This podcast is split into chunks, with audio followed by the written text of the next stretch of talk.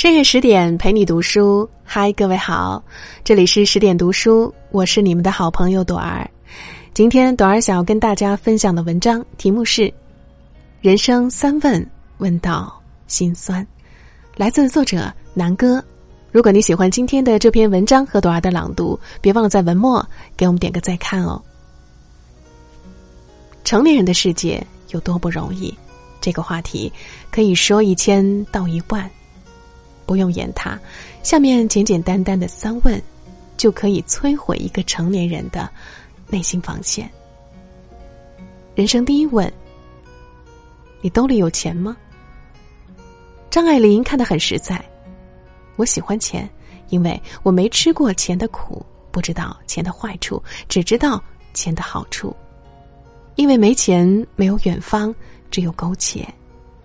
因为没钱，几个钢镚儿。都得按需分配，因为没钱筹孩子的学费，筹二老的医药费。生活是一场长途跋涉，单单缺钱这事儿就设置了九九八十一难。不得不说，如果兜里有钱，生活中的烦恼可以解决大半。有一个朋友就很好的证明了这一点。他一穷二白的时候，大到房租出行，小到柴米油盐，都得精打细算。后来经过几年的打拼，实现了财务自由，不仅应付平时的吃穿用度绰绰有余，还能有盈余以备不时之需。他自己感慨说：“虽然说人活着就有烦恼，但有钱和没钱所烦恼的层次和维度是不同的。”美剧《生活大爆炸》中有一句台词，道出了许多人的心声。依我看，你的所有问题都可以通过多挣点钱来解决。谈钱并不是为金钱至上，而是因为它能帮助我们解决诸多问题，给生活兜底。谈钱也一点儿都不俗，俗的是整个人都钻进钱眼里。希望我们都能置顶赚钱的能力，活出自己想要的样子，去自己想去的远方。也希望我们不负当下，一步一个脚印。一时穷未必是一生穷。人生第二问：你给了家人几分陪伴？李健曾谈到关于父亲的事。父亲因为患癌，身体每况愈下，平时的行动都需要李健搀扶或背着。有一次，背上的父亲在李健耳边轻轻的说了一句：“原谅爸爸。”这句话让李健至今不能释怀。这是一种怎样的父爱，在生命尽头之时，仍唯恐打扰了儿子。这像极了。我们的父母，他们总是给我们最好的，留给自己最差的。常言道：“父母在，人生尚有来处；父母去，人生只剩归途。”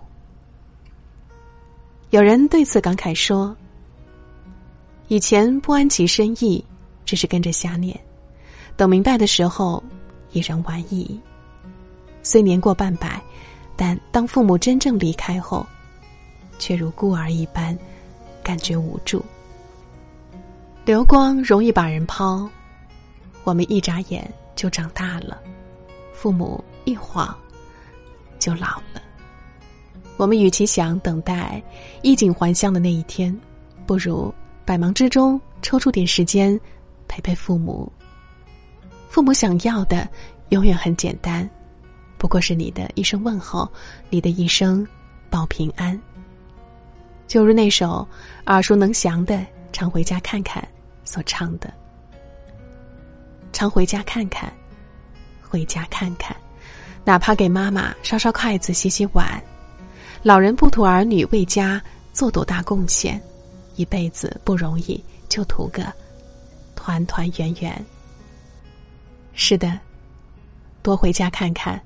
陪他们唠嗑，说说自己的事儿，也许他们不懂；听听他们的抱怨，也许会有点不耐烦。但不要忘了，家人闲坐，灯火可亲，这就是俗世间最大的幸福。人生第三问：你每天快乐多还是忧愁多？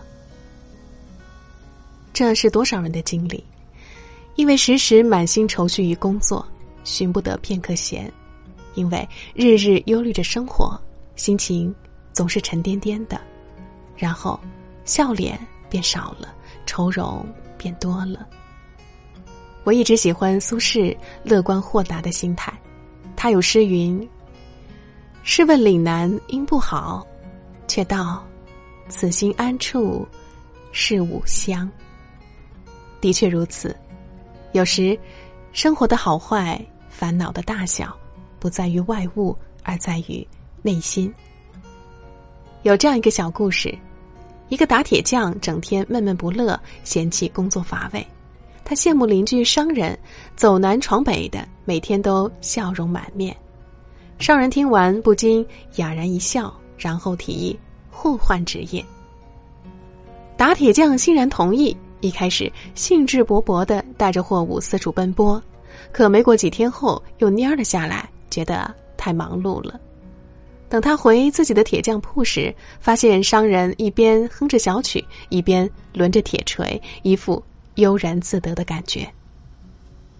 打铁匠不解的问他怎么那么开心，商人笑着说：“有顾客上门打打铁，没事时喝喝小酒，多惬意呀。”那你之前做生意呢，也开心啊！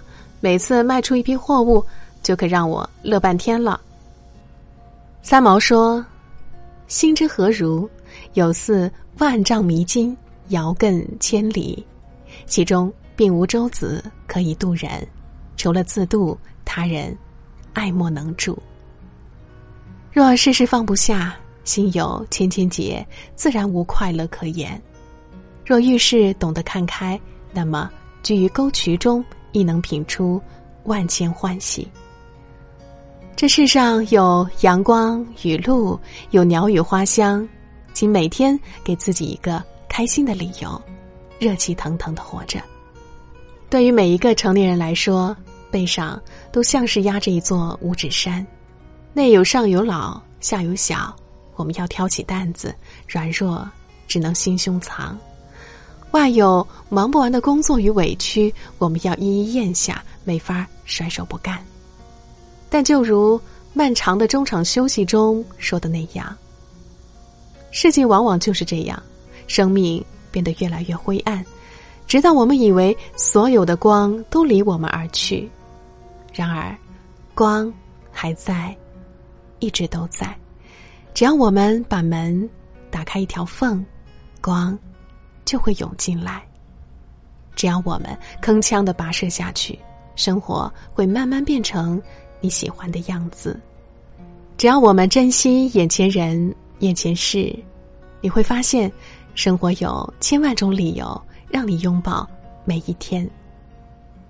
人生本就多歧路，一时欣然，一时悲。若你正经历隆冬，请相信暖春。已不远，熬过去，别放弃，未来终究可期。好了，亲爱的小伙伴，今天的分享就到这里了。更多美文，请继续关注十点读书，也欢迎把我们推荐给你的朋友和家人，一起在阅读里成为更好的自己。我是朵儿，明天同一时间我们不见不散。